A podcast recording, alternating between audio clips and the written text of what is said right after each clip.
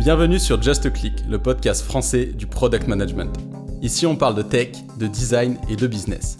Je suis Thierry Michel et j'accueille chaque semaine des leaders du monde du digital. Ici, vous trouverez des retours d'expérience, des conseils et apprentissages concrets pour progresser en product management. On dit que seul, on va vite, mais sur Just Click, on prend le temps ensemble d'aller loin. Ça record. Salut Valentin. Hello. Euh, merci du coup bah, de, prendre du temps euh, aujourd'hui pour échanger sur ton, retour d'expérience euh, chez Mano Mano sur une organisation du coup que, vous avez mis en place et que tu as, on va dire, conceptualisé. Tu as écrit un article, enfin plusieurs parties d'articles sur, Medium pour en parler. Donc c'est le framework que tu as nommé Pulse. Donc de mémoire, il y a, plus de 70 personnes qui ont contribué à, la genèse, on va dire, de ce framework. Et donc l'idée euh, de cet épisode aujourd'hui, ça va être euh, bah, de rentrer un peu dans, les détails de, ce framework, des apprentissages, d'essayer de, de, challenger un peu tout ça. Et donc avant d'aller dans le vif du sujet, je te propose euh, de te présenter et puis de, présenter Mano Mano pour ceux qui ne connaissent pas cette entreprise. Ouais, ok. bah, du coup, je m'appelle Valentin. je fais du produit depuis à peu près 8 ans. J'avais fait une école de commerce, donc pas de base particulière dans la tech. Euh, j'avais lancé une, euh, une start-up en sortant d'école. Euh, donc ça s'appelait Needle et c'était une sorte de Mapster spécialisé pour les restaurants. Et comme j'avais aucune base, ça a été vraiment l'expérience où j'ai mis les mains dans le cambouis, que ce soit le code, j'avais fait le wagon. Et donc j'ai passé la moitié de mon temps à coder, le design aussi. Et à la fin de ces deux ans, je me suis rendu compte que ce qui me plaisait dans, dans le métier de fondateur, en fait, ce qui me plaisait le plus, c'était toute la partie qu'on appelait product management. Et, euh, et donc là, j'ai rejoint euh, Blablacar avec, euh, je pense, un peu le complexe de toute personne qui fait les choses par elle-même et qui se demande mais est-ce que je suis pas parti dans une direction totalement à l'ouest? Et Blablacar avait une super réputation côté produit et des gens qui me fascinaient là-bas. Donc j'ai rejoint cette expérience. Là, j'étais sur des sujets très orientés design. Euh, sur la refonte du design system euh, de Blablacar qui faisait un changement de brand. Et euh, il commençait à réfléchir sur un projet de bus déjà à l'époque. Et donc, c'était faire des Google Sprints sur quelle serait une expérience de bus faite par Blablacar, comment elle se distinguerait des autres. Et alors, il y a eu un gros turnover au sein de, de Blablacar à ce moment-là, et j'ai suivi mon ancien manager chez Clustry, euh, donc là, à nouveau, très différent. Pour donner des ordres de grandeur, en taille, Blablacar, c'était 600 personnes. Euh, on était 4. Et euh, Clustery, on était une quarantaine. Et euh, là, maintenant, c'était un pilier très axé data science. donc, on était une solution d'intelligence artificielle pour aider les grands groupes à faire des mobilités qui soient plus transverses. Donc, si tu es employé de Orange, de SNCF, Comment est-ce qu'on te conduit à pas seulement euh, monter euh, très classiquement dans le job euh, de-dessus, mais te proposer sur d'autres segments? Et ouais, globalement, donc là, expérience très différente et assez intéressant de voir comment est-ce que tu fais de du produit quand ton, outil, ta proposition de valeur principale c'est des algos de data science où tu n'arrives pas à comprendre pourquoi est-ce qu'ils ont donné certains résultats et euh, quand ils font des erreurs, c'est complètement absurde. Et donc ça, c'est une expérience qui a duré deux ans. On s'est fait racheter par un grand groupe et moi, je suis parti à ce moment-là et j'ai rejoint Mano Mano. Euh, donc Mano Mano, pour ceux qui ne connaissent pas, euh, c'est donc du e-commerce. c'est, on pourrait dire, le, le, Amazon français du do-it-yourself ou le Leroy Merlin en purement digital. Et donc, euh, moi, j'étais très curieux de euh, cette dimension beaucoup plus business que j'avais un peu moins dans mes expériences précédentes. Parce que euh, si tu vas dans un retailer, ils regardent leur chiffre d'affaires à la demi-journée presque. Et donc, j'étais assez curieux de ça. Et il y avait une communauté produit très forte chez Mano Mano. donc voilà, pour donner les ordres de grandeur, Mano Mano, ça va être une des plus grosses équipes produits, je pense. Il y a, il y a une quarantaine de product managers, euh, une équipe euh, tech de plus de 400 personnes, une équipe au global de plus de 800 personnes, 700 millions d'euros levés. Et, euh, et ouais, de l'argent qui transite sur la plateforme, on est à plus d'un milliard. Donc c'est. Et qui a été créé 2013, c'est ça? De mémoire?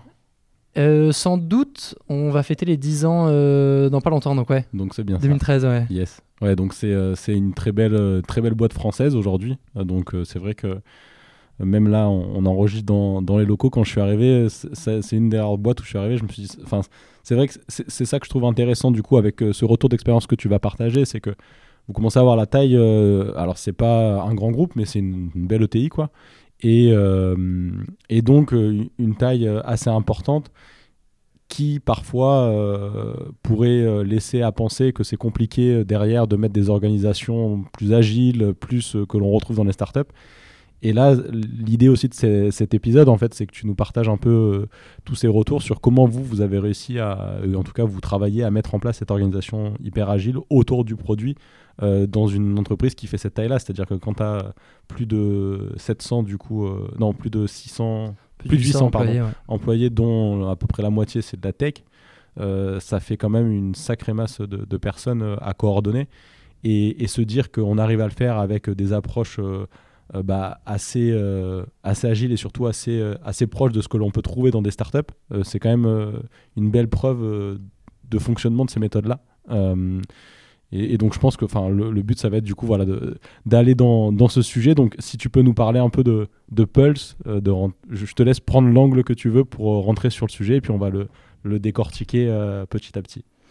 Ok, bah, pour reprendre un peu euh, l'angle que tu avais sur euh, euh, la taille de l'entreprise, ce qui est euh, pas évident, euh, parce que je pense pas qu'on est autant agile qu'une startup et je pense pas que ce soit souhaitable d'ailleurs. Euh, tu peux tu peux pas faire des, des mouvements de balancier aussi importants que dans une startup parce que tu as quand même plus d'équipes qui sont interconnectées les unes des autres, qui ont besoin de visibilité. Là où on a un enjeu par rapport au nombre de personnes, c'est qu'on a des niveaux de seniorité au sein des product managers qui sont très différents, qu'on a des logiques de mobilité interne avec des personnes qui ne viennent pas forcément du produit, qui vont venir dans le produit, mais qui du coup n'ont pas forcément tous les codes euh, du métier, euh, que on a euh, bah, pas mal d'interlocuteurs avec nous euh, qui connaissent pas forcément ce métier qui est quand même assez nouveau et pas euh, pas si clair que ça. Et aussi dans une boîte comme Mano Mano, euh, on a beaucoup de produits. On a le produit que tous les clients vont voir, mais on a aussi un produit pour les pros, on a euh, un produit pour les vendeurs, et on a les produits un peu internes sur bah, les back-office pour euh, euh, les gens du marketing qui font les promotions. On va avoir tout le produit qui est pour créer le catalogue et envoyer ces informations. Et en fait, tout ça pour dire que moi, je suis pas un expert de l'agilité et, et comment faire en sorte qu'on soit agile at scale. Euh, mon rôle, il était plutôt par rapport à comment est-ce qu'on clarifie le rôle du produit, parce qu'on voyait que ça générait des frustrations tant côté produit que business. Et c'est ce rôle du produit, ce qui renforçait le fait qu'il n'était pas très clair chez nous, c'était justement la diversité des profils qui faisaient du produit, la diversité des profils qui interagissaient avec les product managers et la diversité des environnements dans lesquels faire du produit. Ok. Ouais, non, très clair. Et du, coup, par rapport à, à ces différents, ces différents profils, quel, a été le, si tu devais sortir le plus gros enjeu quand tu es arrivé, tu t'es dit, il faut qu'on arrive à trouver une solution sur, euh, sur cette problématique-là et puis faire, euh, du coup, avancer ensuite euh, à partir de, de, de, de preuves qu'on a réussi à répondre déjà à cette problématique et, enchaîner. C'était quoi le, le- premier gros problème auquel tu t'es attaqué? Ouais, alors sachant que moi, quand je suis arrivé, j'étais surtout dans une démarche, ok, Mano Mano va enfin m'aider à, mettre des mots clairs sur ce qu'est mon métier. Euh, les problèmes par rapport au flou du métier de product manager, je les, ai déjà, je les avais déjà eu beaucoup avant. Euh, voilà, je pense que quand j'étais euh, chez Clustery, donc nous on travaillait avec des clients, donc des très grandes boîtes, et donc les CSM qui travaillaient avec nous avaient une expérience au préalable euh, de ces grands groupes. Ils venaient de ces grands groupes. Et donc la pour- culture était très différente. Excuse-moi, juste pour l'acronyme CSM, Ouais. du coup, pour Customer Support euh, Success euh, Manager. euh, ouais. Success Manager, pardon. ouais. Ouais, donc c'est notre équipe client. Yes. Et, euh, et donc, c'est des personnes qui n'étaient pas vraiment au fait de quelle est la culture produit. Et, euh, et on voyait dans nos interactions que euh, c'était pas simple en fait. Toute la, toute la démarche euh, très naturelle pour quelqu'un du produit qui est OK, bah, Maintenant que tu as une solution, euh, on va essayer de trouver quel est le besoin sous-jacent et on va trouver la meilleure solution donnée. Euh, eux, ils vont arriver et vont dire écoute, euh, on, est, on est prestataire de service, on a quelqu'un qui nous demande quelque chose, en fait, on exécute. donc, et ça, je pense que beaucoup de gens peuvent se retrouver dans ces situations sans pour autant être dans du SaaS avec des grands clients, mais juste avec des business stakeholders. donc, cette notion de c'est quoi un PM C'est quoi ses grandes responsabilités? C'est quoi sa mission? Pour moi, le flou, il était là bien avant d'arriver euh, chez, chez Mano Mano. Et pourtant, j'avais été dans des écoles produits assez fortes, notamment Blablacar. Donc, quand je suis arrivé chez Mano Mano et euh, toute cette communauté, donc euh, il y avait Pierre Fournier, Amandine Dur, des Clément Caillol, Sébastien Courtois qui sont passés par là, qui ont quand même vachement influencé la culture produit. j'avais surtout des attentes de clarté. Et ce que j'ai vu, c'est on avait une culture côté produit à appliquer un peu by the book euh, les, process Marty Kagan et que euh, ça créait des frustrations chez nos interlocuteurs côté business qui avaient commencé un peu à s'empiler. Et les grandes frustrations, c'était c'était ok les gars, vous êtes très rigide sur ce côté avant de délivrer, il faut faire euh, une, discovery euh, hyper cadrée, hyper claire, euh, hyper fournie. Et ce qu'il nous disait, c'est bon, ça fait 10 ans qu'on fait du e-commerce, c'est interlocuteur qu'on avait. Il nous disait ça, cette fonctionnalité, juste le fait de mettre des produits complémentaires, c'est juste un basique. On va, va pas commencer à réinventer la roue, à faire 3 mois de recherche utilisateur juste pour retomber sur la même conclusion que tout le monde. Donc je pense que eux, quand ils voyaient euh, notre, notre méthodo, ils avaient vraiment cette euh, incompréhension euh, ouais, et ce sentiment qu'on était déconnecté du terrain et de, du pragmatisme. Parce que du coup, là, ce que tu expliques, c'est que la, culture produit qui était déjà en place au sein de Mano Mano, elle a été aussi mise en place au fur et à mesure du coup que l'entreprise a grandi, mais qu'elle a grandi aussi par la tech et que en grandissant, euh, Mano Mano a aussi attiré des profils venant peut-être de milieux, comme tu le décrivais avant, qui étaient moins, moins tech, où les cultures produits étaient moins fortes.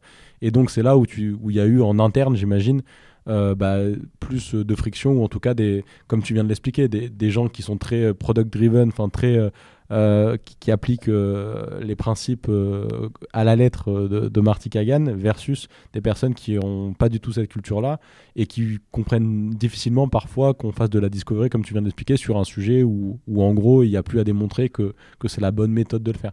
Et, c'est un peu à ce moment, enfin c'est comme je le comprends, ce que je comprends c'est que c'est un peu à ce moment je sais pas si on peut dire charnière, mais en tout cas à ce moment de bascule où tu as voilà, une, taille d'entreprise où, tu commences à attirer pas mal de talents qui viennent de mondes assez différents et en même temps un cœur de l'entreprise qui est très euh, data et product driven et comment tu arrives du coup à reconnecter ces deux mondes quoi.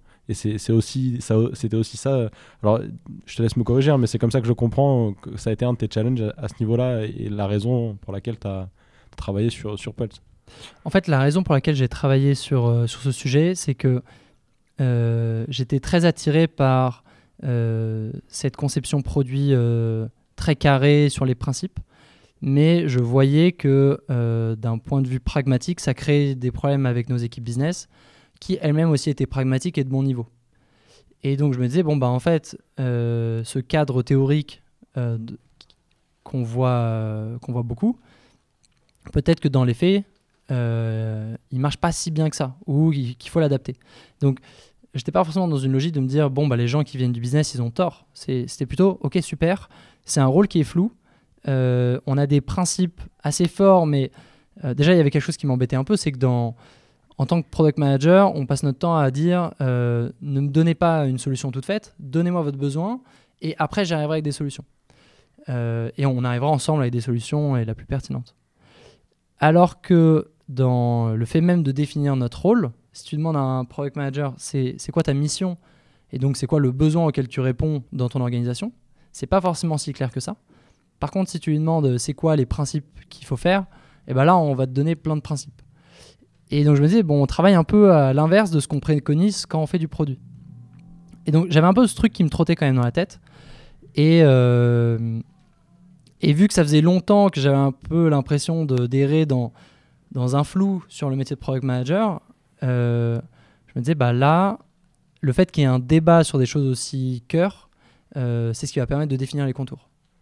Ok, très clair. Et donc, euh, parmi ces contours, donc le premier, ça a été Pulse pour. Là, je prends mes notes parce que. Passe. Ouais, alors Pulse, en fait, ça arrive presque à la fin, au sens où l'objectif majeur, c'était comment est-ce qu'on arrive à clarifier en une phrase, c'est quoi le rôle du product manager, C'est quoi les grands principes qui, globalement, euh, euh, semblent guider ce métier. Euh, et enfin, comment est-ce que de manière très pragmatique, j'arrive à les mettre en place dans mon quotidien? Et c'est là où Pulse intervient.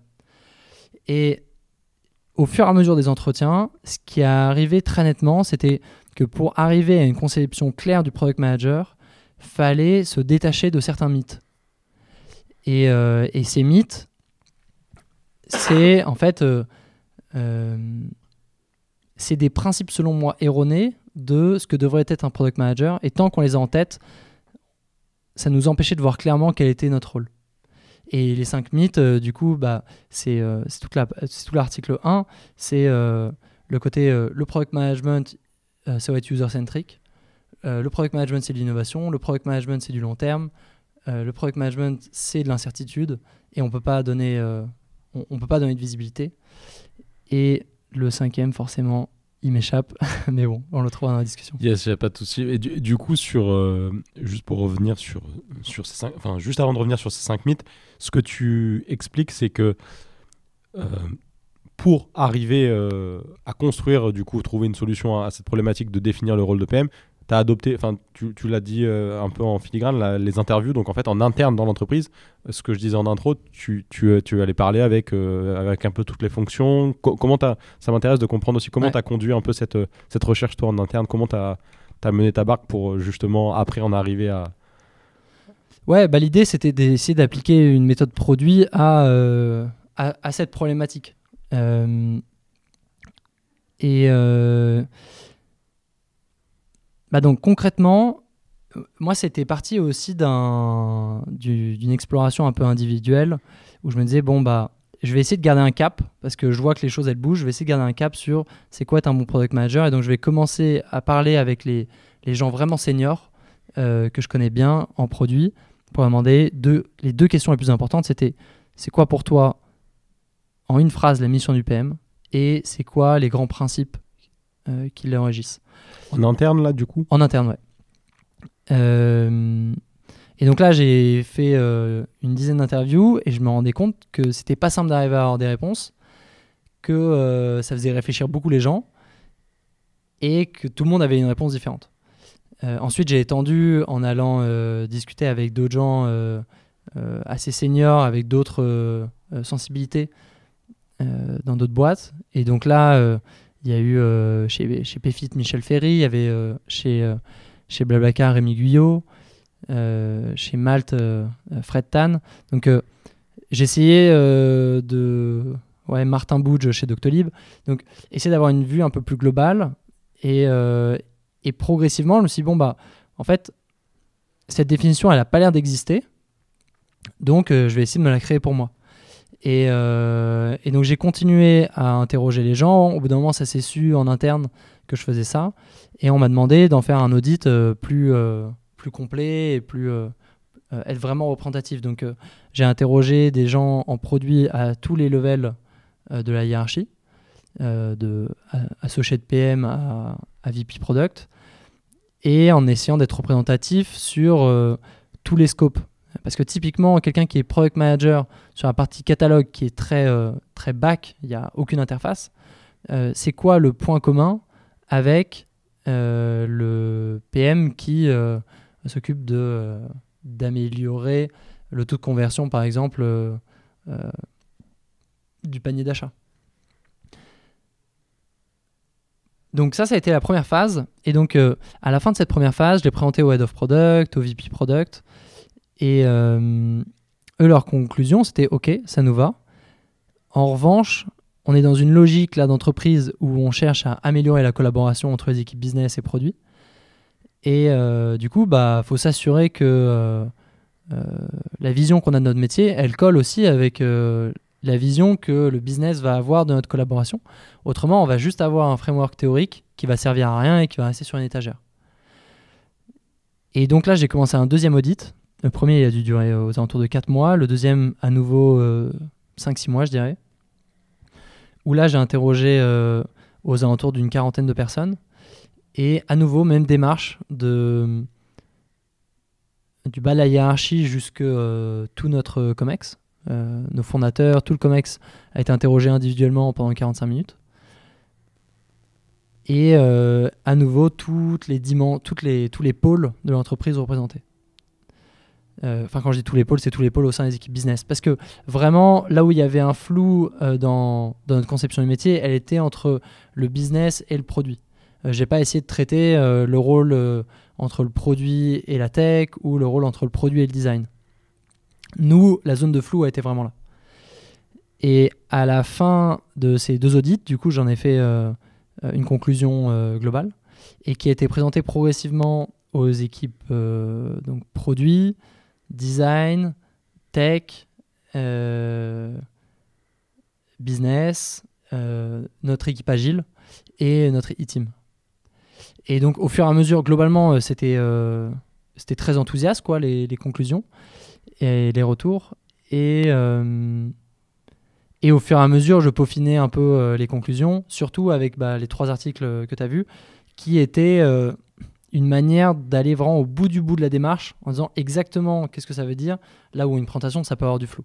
Donc, jusque dans, la présentation, jusque dans les articles, qui font à peu près une trentaine de minutes tout au global, euh, il y a une trentaine de personnes qui ont fait des retours pour euh, ajuster exactement ce qu'on voulait dire. D'accord, ouais. Donc même sur la com externe qui a été faite sur, sur du coup les, articles sur Pulse, vous avez, as, as, fait cette approche un peu collaborative euh, pour t'assurer aussi que le message que tu passais à l'extérieur était, était cohérent avec ce que les personnes avaient compris en interne, quoi.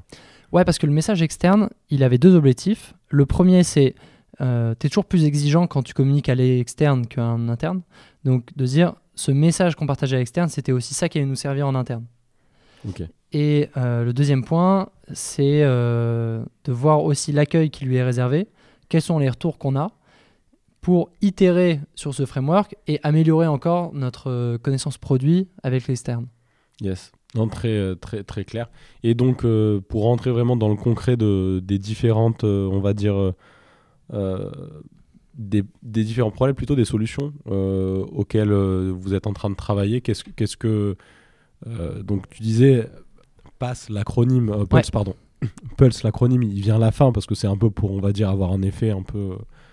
Dont on se souvient de, qu'est-ce que c'est, mais, mais malgré tout, dans, chacun de, chacune de, ces premières lettres, tu, tu, as différents, différents insights, différentes choses que tu as trouvées, que vous cherchez à améliorer. Donc si on devait les découper, alors je sais pas si tu veux les prendre dans l'ordre de, P, U, L, S, E ou dans le désordre, peu importe, mais pour voir un peu dans chacun de, chacun de ces mots euh, ce que toi tu euh, et avec les équipes chez Mano ce sur quoi vous travaillez pour, euh, pour améliorer du coup cette collaboration entre enfin pour améliorer la compréhension et, et du coup être l'alignement plutôt de qu'est-ce que c'est qu'un PM pour faciliter là ensuite la collaboration et le travail du PM au sein de, de la boîte quoi. Ouais, est-ce que tu veux commencer avec Pass ou, euh, ou avec euh, Uncover ou Lineup ou Supplement, Unvision Non, bah ouais, l'intérêt justement c'est de les prendre dans l'ordre. Ok. Euh, ouais, c'est les prendre dans l'ordre. Peut-être en... pour redonner un peu de contexte là-dessus, le, le risque quand on arrive en tant que product manager, c'est on a plein de principes en tête. Euh, qui sont assez propres à la culture digitale et on a des gens en face de nous euh, qui ne comprennent pas totalement. Euh, typiquement, dans le digital, on a quand même cette faculté de pouvoir, euh, de pouvoir itérer très rapidement, ce qui fait que voilà, quelqu'un qui vient du secteur de l'automobile, par exemple, bon, bah, lui, si tu te loupes dans le lancement, c'est une catastrophe industrielle. Si en fait, tu as fait un modèle, les gens, ils n'aiment pas la forme, euh, tu as des erreurs techniques, les freins ils ne marchent pas aussi bien qu'ils devraient, euh, tu as fait toutes tes chaînes de production, euh, tu as des problèmes, tu dois tout rapatrier ou ça se vend pas. Et c'est pas comme si tu pouvais changer et dire ok, tout va bien. Et donc, tu as des profils qui peuvent avoir euh, comme euh, caractéristique principale de se dire ok bah en fait je fais un plan à 3 ans par exemple hyper chiadé et après on lance une fois qu'on a fait le plan parce qu'ils sont obligés de le faire dans ce genre d'industrie chez nous euh, c'est très différent si tu lances quelque chose et tu te rends compte que bah, les gens n'aiment pas trop tu peux ajuster le cap et donc c'est pour ça que quand on parle du lean startup ça s'applique aussi bien au digital c'est que vu que tu as cette capacité à ajuster ton cap, plutôt que de faire un plan d'ensemble dès le début, tu vas, euh, vas essayer de, de, crash tester chacune de tes hypothèses au moment où tu avances. Et donc ton chemin euh, évolue au fur et à mesure de tes réceptions clients pour être sûr que tu colles à leurs attentes. Et ça, typiquement, euh, pour moi, c'est un des trois grands principes amenés par le digital, où en tant que product manager, tu te sens un peu responsable d'avoir cette philosophie. C'est pour ça que quand on parle de culture produit, parfois j'ai l'impression que c'est la culture digitale dont sont particulièrement au courant les product managers qu'ils essayent de faire respecter. Euh, ou ils essayent d'éduquer. Euh, le, deuxième, c'est tout ça c'est permis parce qu'on a une capacité de traquer qui est sans précédent. Euh, ce qui permet de voir si tu colles bien aux attentes, c'est parce que tu es capable, nous, sur une product page, si on fait un A-B test entre deux versions où il y a un bouton un peu différent, à 0,5% de conversion, je suis capable de dire celle-là, elle marche mieux. Et du coup, en fait, les utilisateurs, ils ont l'air d'être plus intéressés par ce genre d'informations plus que celle-ci. Euh, et ça, aucune autre industrie peut rêver d'avoir un truc pareil. Euh, parce que tout ce qu'on fait laisse une trace et qu'on a ces capacités à isoler vraiment deux groupes de grande ampleur.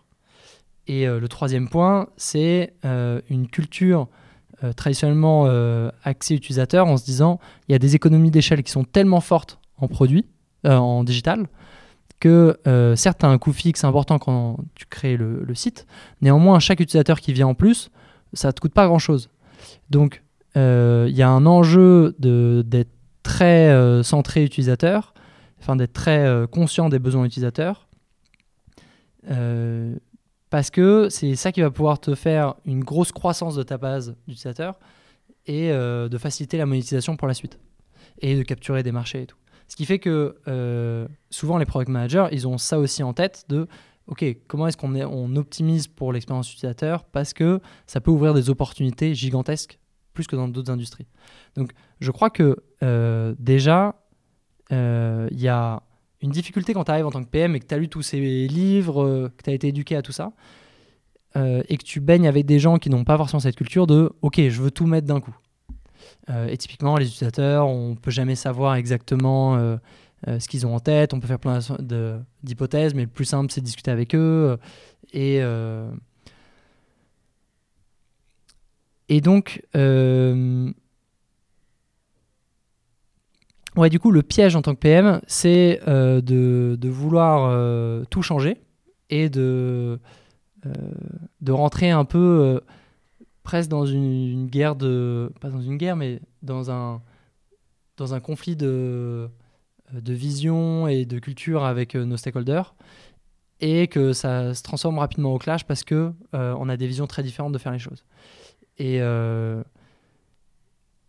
mon point typiquement, c'est quand tu arrives dans une équipe, et c'est là où on en arrive à Pulse, c'est tu arrives dans une équipe ou dans une nouvelle entreprise,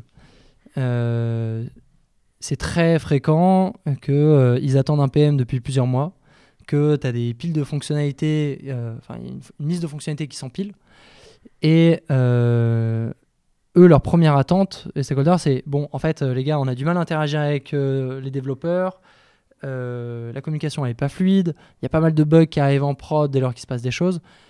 Est-ce que vous pouvez nous aider à fluidifier? Et que toi, tu arrives, et c'est ce que j'ai pu faire dans le passé, avec ok ok les gars, euh, en fait c'est pas comme ça que ça se passe. Euh, on va essayer d'abord de poser une vision, de bien comprendre tous les problèmes, s'assurer qu'on fait bien les bonnes solutions en comprenant bien l'utilisateur. Et en fait tout ça, ça te met un process assez long euh, pour arriver à faire les choses by the book. Et en attendant, il se passe rien, il y a rien qui se délivre vraiment. Et, et, tu leur résous pas leurs problèmes et eux te disent mais les gars juste vous n'êtes pas pragmatique et toi tu leur dis les gars vous n'êtes pas carré dans votre manière de faire les choses. Et le risque de cette confrontation, c'est que en tant que PM, le plus grand risque pour moi, c'est que tu te lasses et tu dis bon, vous savez quoi les gars, euh, vous voulez pas comprendre euh, cette, euh, cette manière de faire du produit, et eh ben je vais juste être le passe-plat, je prends vos idées et je les mets au dev. Et, Et en fait, vu que personne n'a vraiment d'attente sur le métier de produit, euh, bah très bien, euh, tout le monde est content de moi et euh, je suis bien payé, je suis pas stressé tout va bien. Et le risque de ça, c'est que bah, toi, en tant qu'entreprise, t'es pas en train de d'optimiser l'impact que tes PM pourraient avoir. Et toi, en tant que PM, sti- intellectuellement, c'est pas très stimulant. Donc, le framework Pulse, c'est comment est-ce que tu arrives à mettre en place les meilleures pratiques produits euh, sans t'épuiser ou sans te perdre en chemin, sans abandonner. Et ça, en arrivant à apporter de la valeur progressivement à, autour de toi, quoi, à tes stakeholders, à ton contexte, aux métriques que tu vas faire euh, bouger. Donc, c'est arriver à faire comprendre aussi. Donc, il y a un travail. Le, but in fine de Pulse, c'est à la fois euh, d'aider les PM à se rendre compte de tout l'impact qu'ils peuvent avoir, à séquencer leur progression et aussi à éduquer du coup les business owners pour qu'ils comprennent que euh, en fait c'est pas quelque chose d'abstrait, de rigide, c'est euh, juste voilà comment à chaque étape votre partenaire produit va pouvoir aider euh, dans le fait que vous, vos objectifs business, vous allez les atteindre mieux, plus rapidement par exemple. Et je crois que ce qui est important avant même de parler de Pulse, c'est de garder en tête la mission du PM. Le PM, euh, donc, c'est d'aider, euh, c'est de conduire les évolutions produits vers les objectifs de l'entreprise. Et ça peut paraître basique de dire ça, mais en fait, c'est quand même le cadre de base. Et, euh, tant qu'on n'a pas cette mission en tête, je pense que c'est ça qui peut nous rendre rigides parce qu'on se perd dans des principes. Justement parce que je pense qu'on a peur en tant que PM de ne pas être un bon PM. Et vu qu'il n'y a pas de cadre clair, on se rattache toujours aux principes. Et ça, c'est un bon point. ouais. Souvent, je pense que quand tu. Quand justement tu. T'es pas clair sur euh, ce pourquoi tu bosses, euh, bah du coup tu essayes de, comme tu viens de le dire, tu te rattaches sur des méthodes qui seraient euh, la méthode pour bien faire ton job, mais sans vraiment savoir à quoi ton job sert. Et donc c'est le, le, pire en fait, puisque déjà tu deviens dogmatique et en plus de ça tu sais pas vraiment pourquoi tu l'es.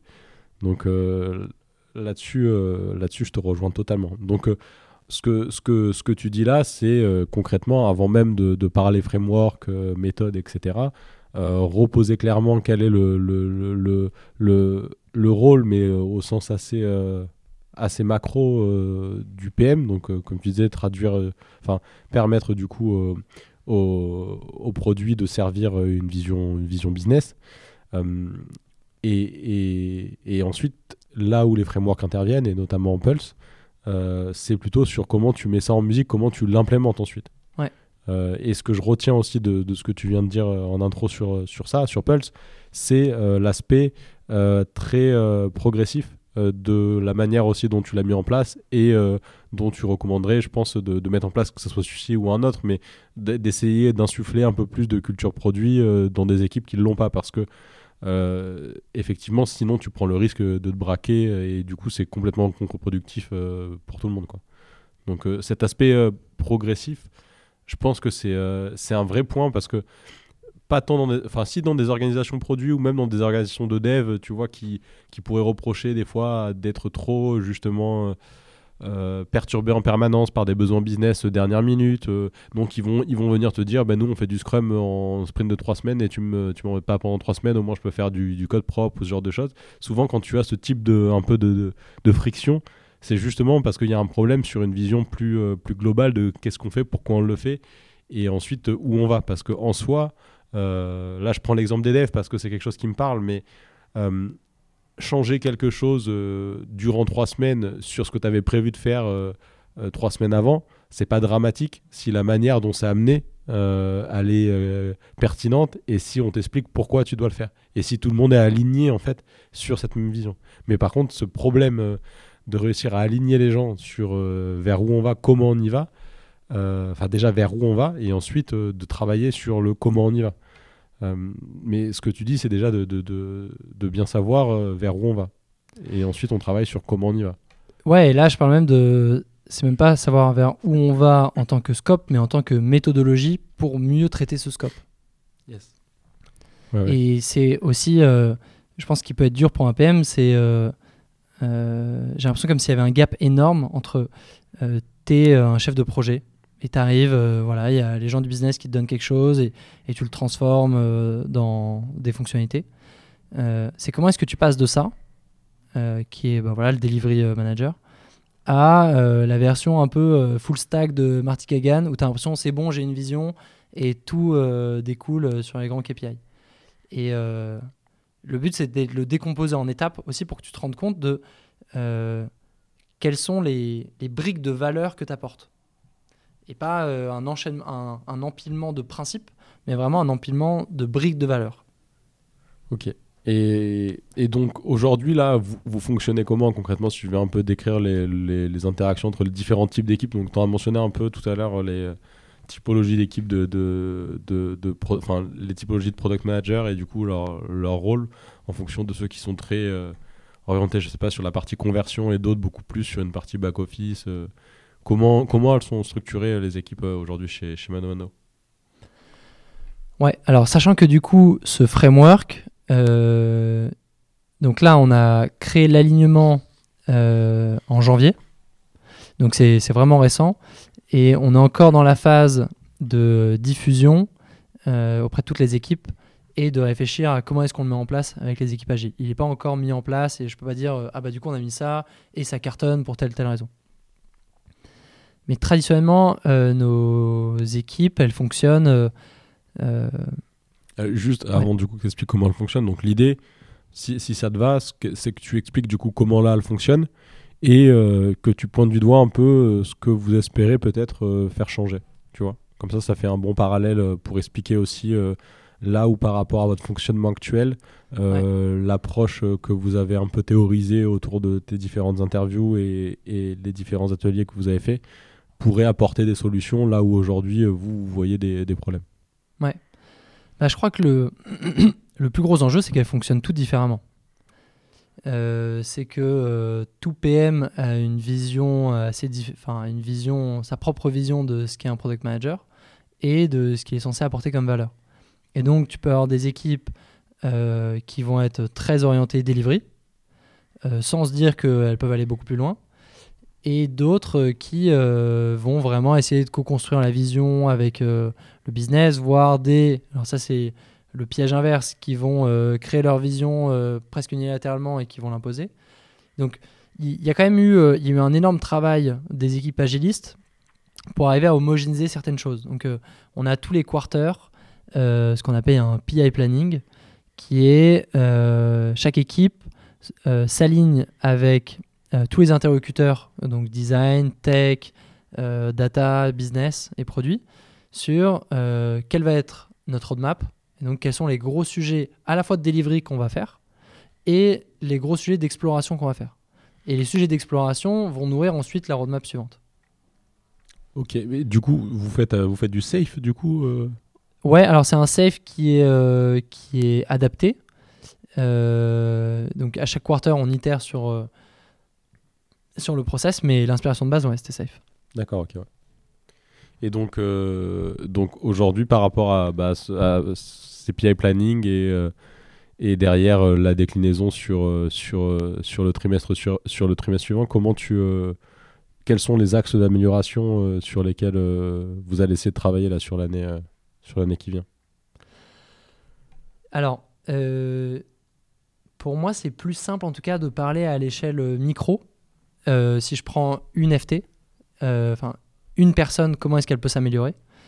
Et et après, bon, on peut voir du coup ce que ça veut dire d'un point de vue macro. Mais euh, si on prend justement le framework Pulse, appliqué à une équipe, euh, nous du coup, euh, il y a une équipe, son enjeu c'était justement arriver à passer outre ce côté juste passe. Donc la première, la première étape chronologique, c'est passe. Donc passe, c'est juste le passe-plat entre euh, le business et la tech, qui déjà en fait apporte de la valeur. Ça veut dire que, imaginons avant il n'y avait pas de dev, c'est ce qu'on disait, euh, la communication n'est pas toujours simple entre le business et la tech, mais aussi le business et le design, qui chacun ont aussi des langages un peu différents. Que euh, la manière du coup ensuite de, checker que les fonctionnalités marchent bien, tu peux laisser passer beaucoup plus de bugs.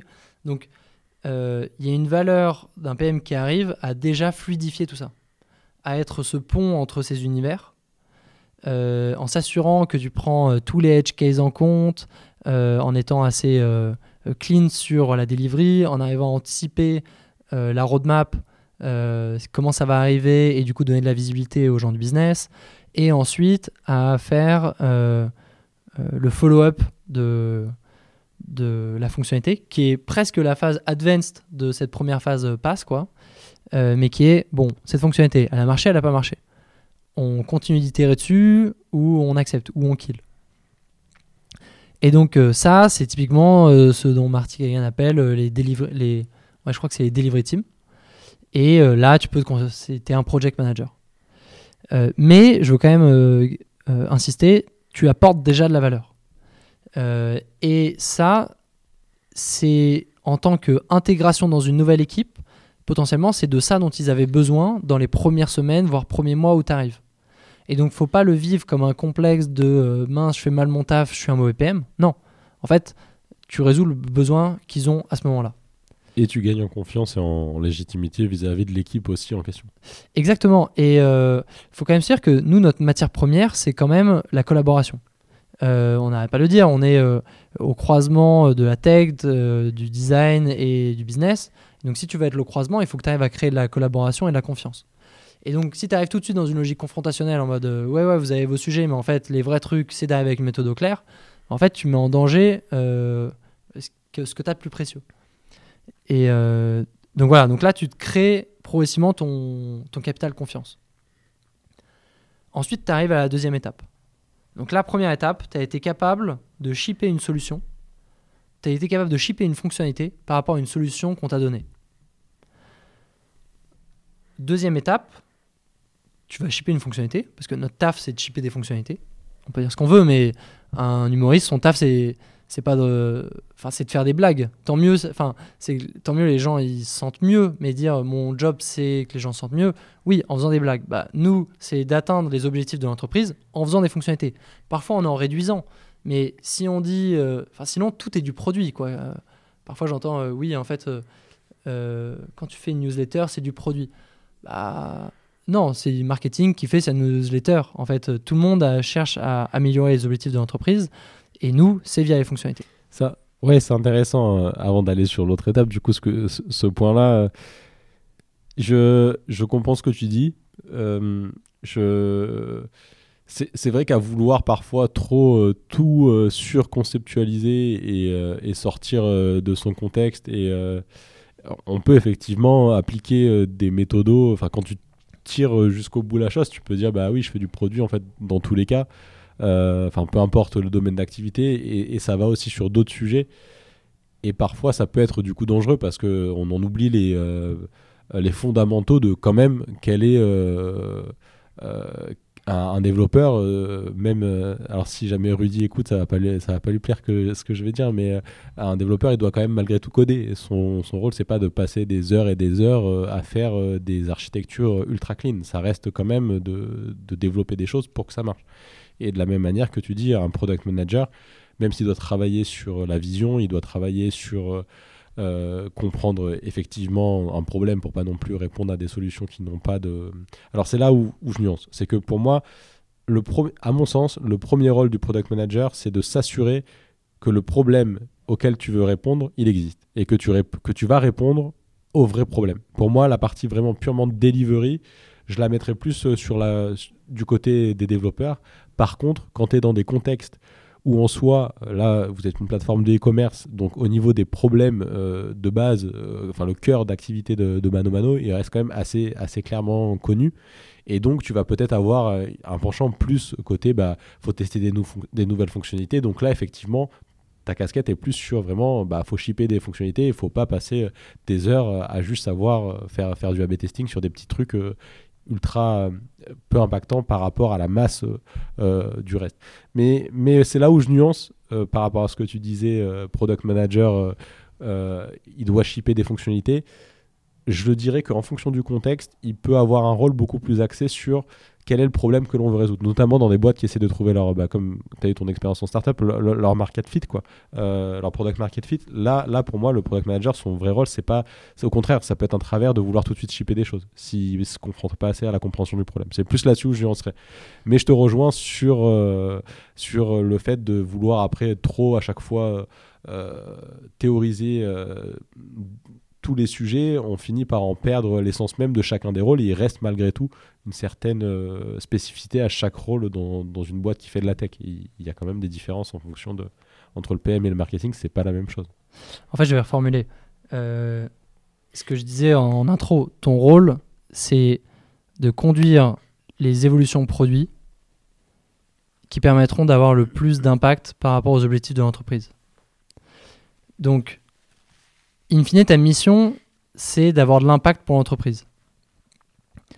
Mais ta manière d'y arriver, c'est via les fonctionnalités du produit.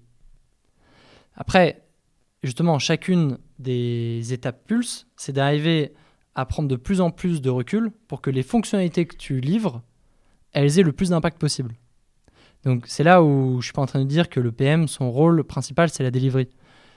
Euh, mais in fine, tout ce qu'on fait, c'est censé se retranscrire dans des fonctionnalités que tu sors ou que tu retires d'ailleurs, qui auront du coup de plus en plus d'impact. Donc typiquement, quand on dit euh, le rôle du PM, c'est euh, de, générer des learnings sur ses utilisateurs, non, c'est un moyen qui va pouvoir l'aider à avoir plus d'impact. Et ça, du coup, ça fait partie justement des étapes de progression. Donc si, euh, si on reprend, l'étape 1, c'est tu es capable de livrer des fonctionnalités par rapport à une solution qui t'a été donnée. L'étape 2, c'est euh, donc uncover. Tu essaies de te demander, ok, ça c'est la solution qu'on m'a donnée, mais est-ce que c'est la meilleure par rapport aux besoins que je cherche à résoudre? Donc là, euh, il y, a, trois phases dedans. C'est euh, d'aider les gens euh, qui t'ont donné cette solution à essayer de comprendre quel est le besoin sous-jacent. Et c'est pas si simple. Euh, c'est pas si simple, notamment quand tu es du SaaS B2B et que euh, nous, on avait chez Clustry, on avait un rapport de force de nos clients qui était gigantesque. Quand tu as seulement 8 clients et que le mec il dit c'est ça que je veux, sinon je renouvelle pas, et tu sais que s'ils ne renouvellent pas, du coup, euh, ça va te donner une image catastrophique sur le marché. Et donc, euh, tu as tous tes sales qui sont là, non, non, non, il faut absolument que tu fasses sa fonctionnalité. Donc, je veux dire, c'est pas simple. Euh, mais du coup, l'enjeu là, c'est de dire, OK, très bien, cette solution. mais ça va vous permettre de résoudre quoi? À quel moment? Et donc, une fois que tu as réussi à comprendre le besoin, c'est arriver avec d'autres idées de solutions. Ça peut être soit elles viennent de l'extérieur, du benchmark, soit euh, d'ateliers de workshop euh, en interne. Et une fois que tu as ce pool de solutions, euh, tu te demandes, OK, c'est laquelle qui a l'air d'être la meilleure? Et s'assurer qu'elle soit bien cohérente avec la stratégie de l'entreprise et avec le reste du flow. Nous, par exemple, on a une expérience B2B, une expérience B2C. c'est pas la même expérience entre l'app et, le, et le web. Et donc, est-ce que la solution proposée elle est bien cohérente avec tout cet ensemble. Et donc là, maintenant, à la fin de cette phase 2, euh, et donc toute cette phase 2, c'est un peu ce qu'on appelle classiquement la discovery. Hein. Euh, le côté, on, on donne euh, un sujet et tu dois t'assurer que tu crées la meilleure fonctionnalité par rapport à ce besoin. Et, et c'est ce que Marty Kagan appellerait maintenant une feature team. Là, on donne des trucs, maintenant, fais-moi la meilleure fonctionnalité par rapport à ce besoin. Euh, et, donc là, maintenant, tu es capable de shipper la meilleure fonctionnalité par rapport à un besoin donné. Donc avant, c'était par rapport à une solution donnée. Maintenant, c'est mieux, c'est par rapport à un besoin. L'étape d'après, c'est est-ce que je suis en train de travailler sur le bon besoin? Et euh, quand je dis le bon besoin, c'est est-ce que ce besoin, c'est celui qui contribuera le plus à atteindre les objectifs de l'entreprise? Donc là, à nouveau, l'idée, c'est de euh, collecter un peu euh, tous les besoins, toutes les idées. Parce que, pareil, on dit parfois il faut partir d'un problème et aller à la solution. Parfois, en fait, on te donne une solution qui, tu sens qu'elle est intéressante, et tu dis attends, ça vient connecter à quel problème? En fait, le vrai sujet, c'est d'avoir un couple problème-solution qui marche. Euh, mais parfois, ça vient d'une solution. Mais donc euh, là, l'idée, c'est tu collectes euh, auprès de tous les stakeholders qui gravitent autour du sujet toutes leurs idées, tous leurs besoins. tout ça, tu le rends très visuel. donc, tu essaies de donner à Big Picture, moi je me sers beaucoup des tri, donc les opportunity. Euh, où tu pars de bah voilà, c'est quoi les l'OKR qu'on cherche à faire bouger, c'est quoi euh, toutes les idées qu'on a, et en fait tu le construis un peu à, l'envers. À ce moment-là, c'est ok, en fait ça rentre dans quel bucket? Ok, donc en fait on voit qu'on a trois grandes dimensions, et euh, donc voilà, OKR, on a trois grandes dimensions pour y arriver, et voilà tous les projets qui permettent d'y arriver. Tu mets en gras ceux qui ont l'air d'être les plus importants, tu valides un peu avec tout le monde, et, et après, justement pour arriver à cette priorisation, euh, tu, euh, tu essaies de le confronter par rapport à une North Star métrique. Et donc, c'est ce que je disais avec l'OKR, c'est euh, notre équipe, c'est quoi le sous-objectif de l'entreprise qu'elle prend, qu'elle cherche à faire grandir? Et on va essayer de juger du coup chacun de nos projets par rapport à ce sous-objectif. Et on peut faire des RICE, on, peut euh, utiliser des, logiques de priorisation comme ça. Moi, de mon expérience, ce que je vois, c'est que euh, quand tu sûr d'avoir l'exhaustivité des projets, que tu es très au clair sur ce que chacun veut dire, euh, l'objectif de chacun, et que tu as une North Star claire, en général, les projets les plus importants, ils émergent assez naturellement. ce qui est compliqué, c'est quand tu es dans une équipe qui cherche à faire bouger euh, beaucoup de North Star Metrics différentes. Et dans ce cas-là, tu as une priorisation entre les North Star Metrics. Mais même là, en fait, ça devient plus de la politique de, euh, en fait, c'est quoi les grandes priorités de l'entreprise et du coup, on va, on va choisir quelle North Star Metric plutôt qu'une autre. Mais ce côté purement RISE pour aider à prioriser, euh, souvent, j'ai trouvé que ça, enfin, ça aidait pas forcément tant que ça. Mais donc, l'enjeu dans cette phase, c'est surtout avoir un alignement sur lequel on est cohérent de quels sont euh, les besoins qui nous permettront le mieux euh, de répondre à l'objectif de, de l'équipe. Et donc ça, c'est line-up. C'est ce qui permet de dire, ok, bah du coup, on va pouvoir travailler là-dessus. Et donc là, maintenant, une fois que tu es à ce stade-là, euh, parce que les, les, wagons, en fait, tu les enchaînes. Maintenant, tu as été capable de délivrer une solution, tu as été capable de faire une discovery, maintenant, tu es capable d'aligner. Donc maintenant que tu es là, si tu prends depuis le début, ça veut dire que tu vas être capable d'aller jusqu'au bout de la chaîne et donc de délivrer les meilleures fonctionnalités par rapport à toutes les opportunités que euh, les équipes ont en interne. Le truc, c'est que souvent, euh, en interne, tu manques d'imagination. Tu n'as pas tout le contexte. Et tu crois l'avoir, mais c'est ce qu'on voit aussi quand on fait des discoveries où on se rend compte que, waouh, jamais on n'aurait pensé qu'un utilisateur, il aurait pensé ça. Euh, donc ça, c'est la même chose aussi à l'échelle des opportunités. L'étape 4, qui est S, c'est supplement, et c'est venir enrichir ton arbre d'opportunités avec une connaissance beaucoup plus approfondie et élargie de tes utilisateurs. Donc là, tu pas, euh, tu vois, avant, bien sûr, on a déjà discuté avec les utilisateurs. Euh, dans le cas d'une discovery, bien sûr, tu essaies de t'assurer que le besoin, tu trouves une solution qui match avec les besoins de l'utilisateur. Mais là, c'est beaucoup plus prospectif et c'est OK, euh, par rapport à notre scope, c'est quoi les besoins de nos utilisateurs Et en étant très large, et voir comment ces besoins, tu peux arriver à les connecter à tes enjeux business. Alors ça, c'est un point où j'étais pas sûr justement de, comprendre la nuance entre le uncover et, euh, et, ce que tu es en train de décrire là. Parce que le uncover, comme tu le disais, tu sais l'analogie avec euh, la delivery. Ouais. Euh, et ce que tu décris là, avec la discovery, excuse-moi, et ce que tu décris là, c'est aussi de la discovery. Donc j'ai, mhm. je vois pas en fait quelle est la nuance entre les deux. Entre le supplement, c'est le supplement hein, dont tu parles là, et, euh, et le uncover en fait. Ouais. Bah, parce que euh, c'est un peu comme quand tu fais de la user research. Il y a deux types de research.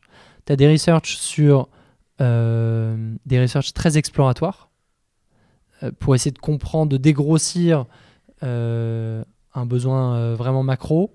Et tu as des recherches qui sont très liées à un projet. Donc, quand tu vas être dans la phase 2, euh, tu vas prendre un besoin euh, et tu vas, euh, tu vas essayer de déminer ce sujet. quand tu es dans la phase supplement, c'est venir enrichir ton arbre d'opportunités. Donc, tu n'es pas sur, tiens, on a ce besoin, comment est-ce qu'on l'améliore? C'est, OK, comment est-ce qu'on on, se demande si, est-ce qu'on aurait, est-ce qu'on a bien mappé l'ensemble des opportunités au sein de notre scope? Donc, le, la phase de supplement, c'est euh, plutôt d'aller, euh, du coup, euh, faire de la discovery très spécifique. C'est comme ça, si je devais le résumer, versus le uncover où c'est une discovery beaucoup plus générale, où tu es moins sûr du problème que tu veux trouver. C'est l'inverse. C'est l'inverse. Ouais. En gros, la... typiquement, donc tu vois, par exemple, sur un scope où tu cherches, donc moi le scope sur lequel j'étais à un moment, c'était comment est-ce que j'améliore la conversion depuis la page produit? La user research que tu vas faire en phase 2, donc de discovery, euh, ça va être ok, on sait que on sait qu'on a un besoin sur le fait que euh, on n'est pas très clair dans la manière d'afficher euh, les informations de produit. Tu vois, il y a en un coup d'œil comprendre c'est quoi les informations clés du produit. On a vu que c'était un besoin, ça nous a été remonté par les équipes clients, par euh, euh, en interne tout le monde s'en rend compte. Et donc là, tu vas essayer de, euh, de creuser le sujet pour vraiment être sûr que tu as bien compris le besoin et ensuite pour t'assurer que la solution que tu as en tête, elle marche bien. Donc ça, c'est vraiment la phase 2 et donc c'est assez, c'est assez précis. quoi. quand tu es en phase 4, c'est OK, en fait Là, pour améliorer la page produit euh, et la conversion, ce qu'on voit, c'est que euh, tu as un gros besoin qui a l'air d'être de clarifier les informations par rapport au produit. Il y a un besoin qui a l'air de clarifier toutes les informations par rapport à la livraison. Il y a un besoin sur euh, proposer des produits complémentaires par rapport à l'achat donné parce que sinon tu es un peu stressé de dire peut-être qu'il va pas marcher solo et je vais devoir refaire une commande pour en acheter un autre, c'est relou. Il y a un besoin d'arriver à très orienter sur cette page si c'est pas le bon produit pour toi. Il euh, y a un besoin de voir les avis. Euh, et l'enjeu de supplement, c'est de se dire, OK, mais est-ce qu'il n'y en a pas d'autres des besoins? On croit avoir couvert euh, l'ensemble du sujet, mais est-ce qu'on l'a vraiment couvert? Ok, c'est plus clair. Et du coup, juste pour revenir sur, sur l'enchaînement, comme je disais, c'est un peu des wagons que tu enchaînes. Tu commences par, par pass, par du coup shipper, ensuite uncover, line-up et là on est à supplement. Du coup, l'enchaînement, est-ce que tu le vois aussi comme un niveau euh, de maturité après euh, dans l'organisation euh, sur, sur de maturité produit, on pourrait dire, ou de manière un peu plus, un peu plus un peu moins générale, c'est plus, bah, de toute façon, c'est quand même sain de toujours passer un peu par chacun de ces wagons, parce que ça permet aussi euh, bah, pour ceux qui sont plus euh, très pragmatiques, de faire mieux passer la pilule, que des fois on va faire ce type de recherche très exploratoire, parce que de toute façon, au préalable, on a fait quand même de la feature euh, que attendait. Donc est-ce que toi, tu vois ces wagons, ce, framework Pulse, comme quelque chose à répéter de manière bah, continue, ou plutôt à apprendre de chacune des étapes pour à la fin euh, être capable juste euh, de rester sur le E euh, que tu décriras juste après et, oublier les autres étapes C'est pas que tu les oublies, mais c'est c'est comme si tu gagnais en approfondissement de connaissance de ton scope. Donc l'idée c'est pas de dire à chaque fois tu dans ta feature, une fois que tu es arrivé au E, tu repars au P. Ça, ça n'aurait pas de sens. C'est plutôt comment est-ce que toi, tu t'appropries le scope chronologiquement? D'accord. Ok. Yes. Donc, comment, en tant que product manager, tu vas réussir à t'approprier c'est En gros, c'est net pour que toi, en tant que product manager, tu réussisses à rentrer dans le sujet sur lequel on t'a donné une responsabilité. Et du coup, tu, pas, tu, tu, tu recommandes, enfin, c'est ces étapes que vous avez réussi à conceptualiser, de dire je commence par l'étape 1, 2, enfin le P, le U, le... et en fait quand tu arrives à, la dernière étape, là effectivement euh, tu as en, théorie un niveau de compréhension du périmètre sur lequel tu es censé euh, évoluer qui est assez, euh, qui est assez euh, élevé. Quoi. Ouais. Ouais, carrément. Donc si, tu, si on revient, donc, parce que là on est reparti en arrière sur Uncover, parce que tu étais sur Supplement, du coup sur une compréhension donc, des besoins plus larges que ceux qu'on aurait pu identifier de base. je sais pas si tu avais d'autres sujets sur Supplement ou... Bah alors, supplement, ensuite, euh, la, dernière phase de, ce côté-là, c'est euh, euh, comment dans tes North Star métriques, une fois que tu as une super compréhension utilisateur, comment est-ce que tu t'assures que tu as un bon ratio objectif business, objectif utilisateur? Parce que si tu arrives dans une équipe qui est très business driven, et donc pour l'instant tu priorises, tu priorises tous les sujets par rapport aux enjeux business, tu as un côté, ok, est-ce que maintenant dans notre priorisation, on a tous les enjeux utilisateurs aussi euh, Est-ce qu'on arrive à avoir le bon équilibre entre les deux? Donc globalement, donc là maintenant que tu en es là, ça veut dire que les fonctionnalités que tu vas shipper, c'est les meilleures fonctionnalités que tu pourrais à partir de toutes les opportunités globalement qui semblent exister autour du périmètre, tant de l'interne que de ce que tu as découvert en externe. Et la dernière étape, donc Envision, c'est. Euh, donc, nous, par exemple, on fonctionne beaucoup au, quarter dans nos roadmaps. Mais tant que tu restes à une vision euh, quarter, euh, tu risques inconsciemment en fait, de te brider. C'est seulement quand tu dis, OK, en fait, tu te projettes tout dans deux ans, tu dis, oh, waouh, OK, j'avais pas pensé que. C'est à ce moment-là où tu ouvres un peu tes chakras et tu dis, que tu te permets d'être plus ambitieux. Et donc là, voilà, c'est arriver à co-construire une vision avec euh, tes stakeholders. Euh, un an, deux ans, ça, ça dépend aussi de ta boîte. Euh, quel est le bon, le bon angle Mais je pense que vraiment, la sensation, c'est juste que ça donne de l'air pour arriver à, être plus ambitieux. Et, et, ensuite, du coup, être capable de pouvoir dire, OK, dans ce quarter, on va prendre tant de pourcentage de notre bande passante sur du purement tactique pour nos objectifs court terme, mais aussi tant de stratégique euh, pour commencer à aller dans cette direction. Et donc maintenant, une fois que tu es là, bah, tu es capable de, de shipper les meilleures fonctionnalités euh, ou de retirer à nouveau hein, euh, certaines fonctionnalités avec une conscience du sujet la plus grande possible. Ok, très clair, très clair. Et sachant aussi un dernier truc, c'est que moi quand j'étais arrivé chez Mano Mano, euh, on m'avait demandé de. On m'avait dit, et j'ai trouvé ça génial, on m'avait dit au début euh, bon, t'as pas besoin de te mettre dans tout ce qui est shipper des fonctionnalités, on veut que tu prennes du recul, que tu prennes de la hauteur, que tu crées ta vision, et comme ça après tu pourras dérouler. Et euh, bah, c'est ce que je disais, en fait, du coup ça a créé pas mal de friction avec les équipes business et les équipes tech, parce que on a beau te dire, t'inquiète, t'es pas attendu là-dessus, en tant que boss, moi j'attends rien de toi. En attendant, t'es devenu le responsable de l'équipe. Et euh, du coup, bah, tout le monde te regarde en mode bah, tu sers à quoi? Et, euh, et, donc, d'un point de vue confiance, ça aide pas. Et surtout, la vision que j'ai créée à ce moment-là, théoriquement, a été certes intéressante.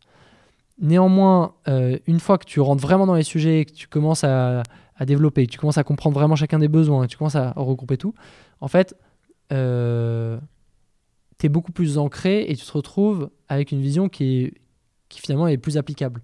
Donc moi, la vie, l'intérêt aussi de faire les choses progressivement, c'est que le moment où tu crées ta vision, tu es quand même bien imbibé du scope.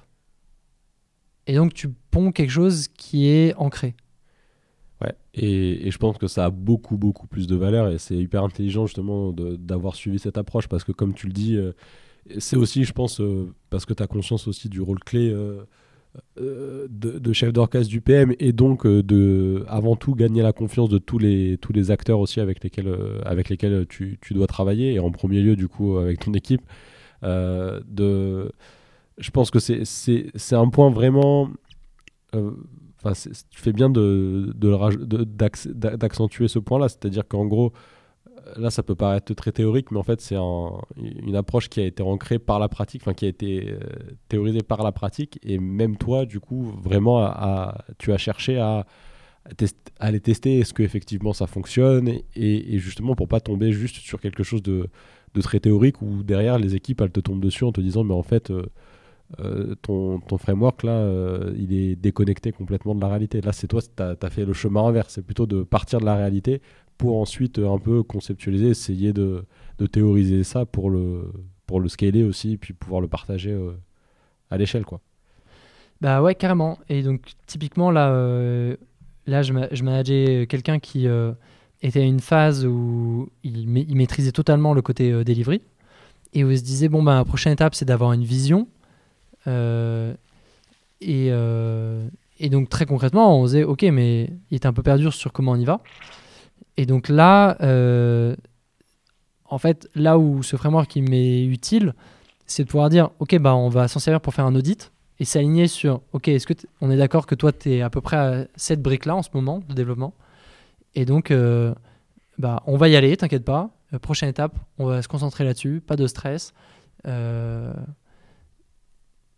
Et ouais, donc c'est aussi en tant que PM pour te donner confiance que de voir comment est-ce que tu es capable d'ajouter de plus en plus de valeur.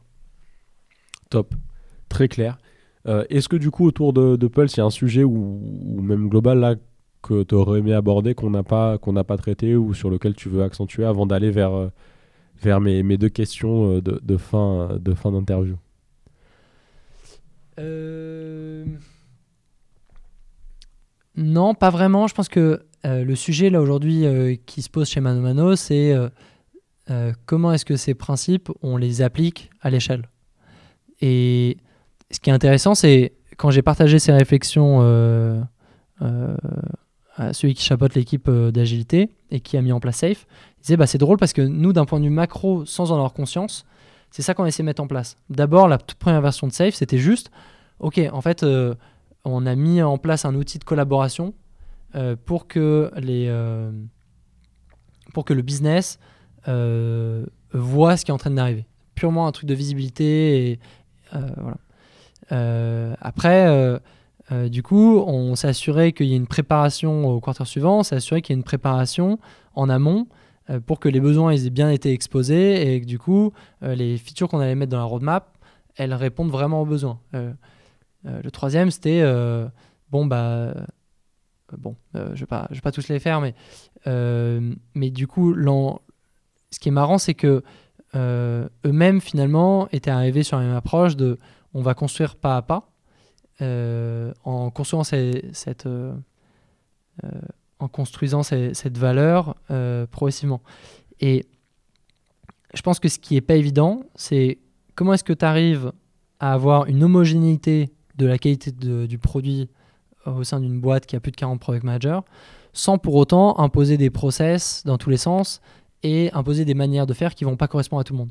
Typiquement, le tri, moi je trouve ça vachement bien et pour l'instant, à chaque fois que je manage quelqu'un, euh, je lui demande de le faire euh, si ça lui va et ça lui va pour l'instant mais euh, il peut très bien y avoir des personnes qui n'aimeront pas cette manière de faire et qui voudront une autre visualisation, et fine. Et donc il y a un enjeu en tant que boîte de comment est-ce que je m'assure que les équipes vont jusqu'au niveau 5, par exemple,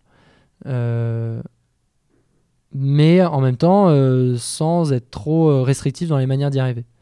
Et aussi comment est-ce que dans des logiques, dans des contextes où les choses changent beaucoup, euh, donc te dire, ok, bah en fait, l'objectif jusque-là, il était passé, il était sur, était là-dessus, et maintenant, euh, il y a des enjeux de profitabilité, donc on change un peu euh, l'angle d'attaque des, des, grands sujets qu'on va attaquer. donc on va, on va remodeler un peu les équipes. Si tu as des, des, logiques où tu changes les équipes fréquemment dans une logique d'agilité, comment est-ce que tu fais pour accélérer justement ce pulse, ces cinq étapes, pour pas à chaque fois que ça prenne trop de temps pour une équipe de s'approprier un scope euh, et, voilà, Pulse, euh, potentiellement, euh, suivant en plus le niveau de maturité d'une équipe, de, tout l'historique qu'il y a déjà, la première étape, elle peut se faire en deux semaines. Il n'y a, pas de, c'est pas forcément long, c'est ça que je veux dire. Ok, très clair.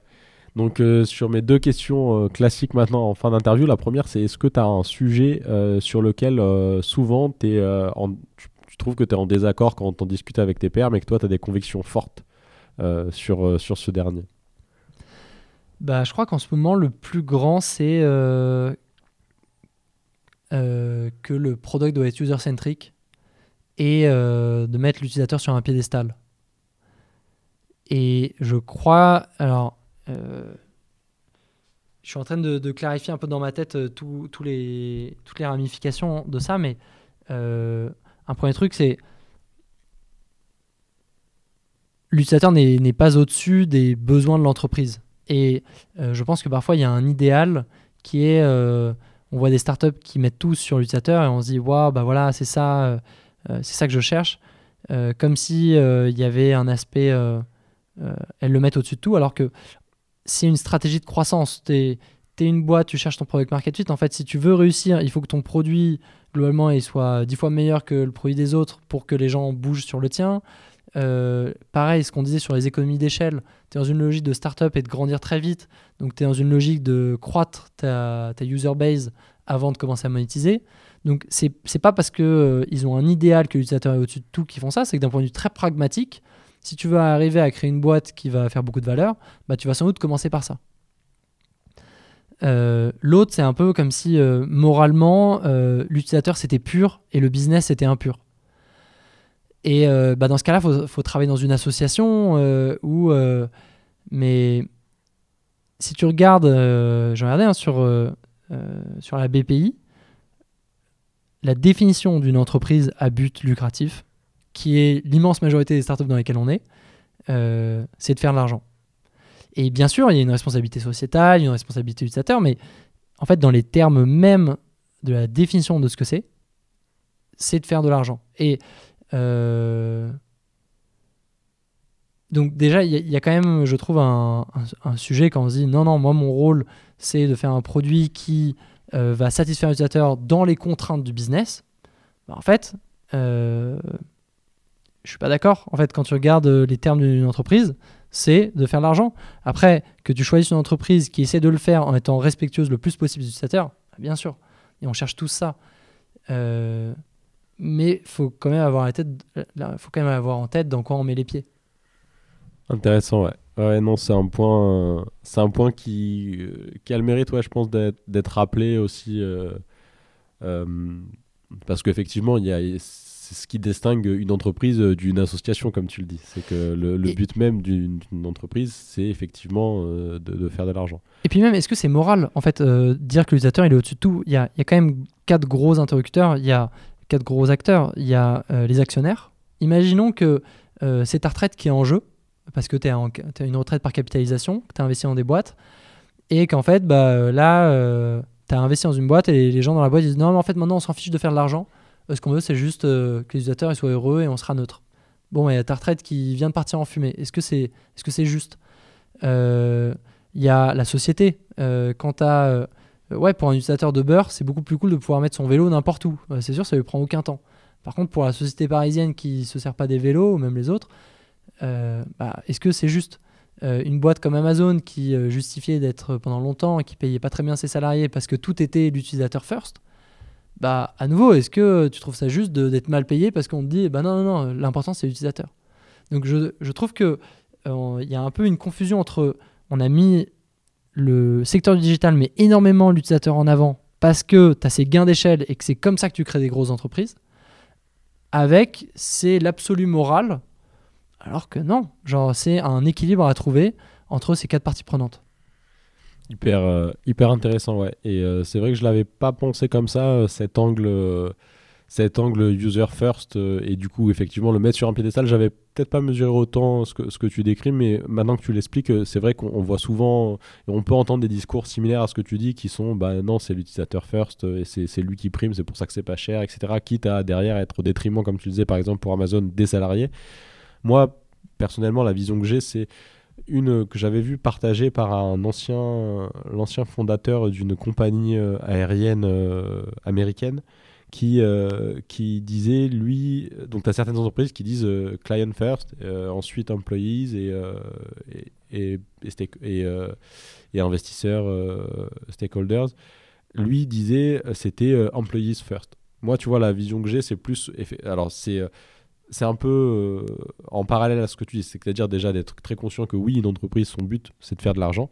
Et ensuite, comment tu le fais euh, Tu peux en avoir qui vont dire c'est user first. Moi, je pense qu'il faut plutôt être employee first, parce que c'est avec les personnes en fait que tu vas pouvoir ensuite faire de l'argent.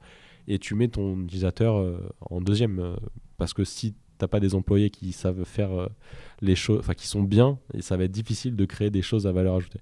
Mais ça, c'est un peu à, mais je trouve ça intéressant et surtout, moi ce qui m'amuse là-dedans, c'est on n'est pas les CEO, on est product manager. Et du coup, quand on dit user first, c'est pas à nous de le dire. Si on est dans une boîte où les CEO, euh, leur culture, c'est dire c'est user first, est-ce que ça t'intéresse de venir? Ok, très bien.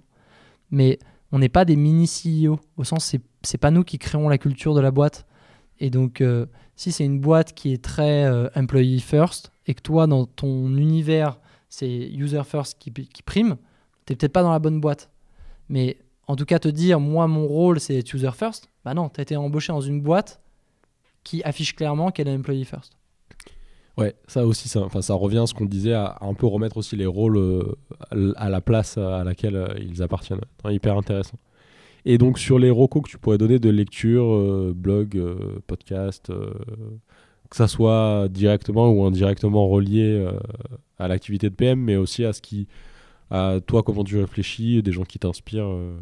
Est-ce que tu aurais des, des, des ressources à, à partager? Bah, J'aime beaucoup les podcasts parce que, euh, euh, bon, je pense que c'est juste d'un point de vue à écouter, je trouve ça plus, plus simple que, que, la lecture, mais ça, c'est hyper perso. et j'aime beaucoup écouter Rémi Guyot, que je trouve très clair et justement très raisonné entre cette approche pragmatique et tout en ayant la culture produit. Ensuite, et c'est un peu paradoxal avec le fait d'avoir écrit quelque chose sur le produit, mais euh, je trouve qu'un des risques, c'est de, de, trop, euh, de trop naviguer que dans cet univers produit. Et de, euh, d'aller lire des choses qui sont en dehors de ça. déjà, quand on dit le, le produit, c'est le croisement de la tech, euh, du business et du design, et ben dans ce cas-là, lire des ressources sur le design, euh, lire des ressources euh, sur le business par rapport à ce que toi tu. par rapport au business de ta boîte par exemple, ou lire des ressources sur la tech. Mais donc, en tout cas, toute la. Rester trop dans la lecture produit, je trouve que c'est un peu limitant. Et je pense, moi, ce que j'aime bien, c'est les livres où je trouve que c'est du bon sens qui s'applique beaucoup plus largement. Typiquement, euh, là, ma dernière lecture, c'était euh, The Art of the Good Life euh, de Robert Dobelli, je crois. Et, et c'est 50 principes de, raisonnement que je trouve, ouais, que je trouve géniaux. Après, il y a Principles de Redalio que j'avais trouvé vachement bien. Mais donc voilà, c'est. Principles, je trouve particulièrement bien sur le côté le côté chef d'orchestre et comment est-ce que tu euh, euh, comment est-ce que tu arrives à créer de la confiance avec tes stakeholders et tu arrives à créer des relations fortes où lui tout est basé sur euh, une transparence très forte. Top. Ok, super. Bah, merci beaucoup Valentin. Avec plaisir. Ça y est, l'épisode est terminé. Si celui-ci vous a plu, vous pouvez me soutenir en laissant une note et un commentaire sur votre plateforme d'écoute préférée. Aussi, n'oubliez pas de vous abonner à l'émission pour être sûr de ne rien manquer. A très bientôt sur Just Click, le podcast français du product management.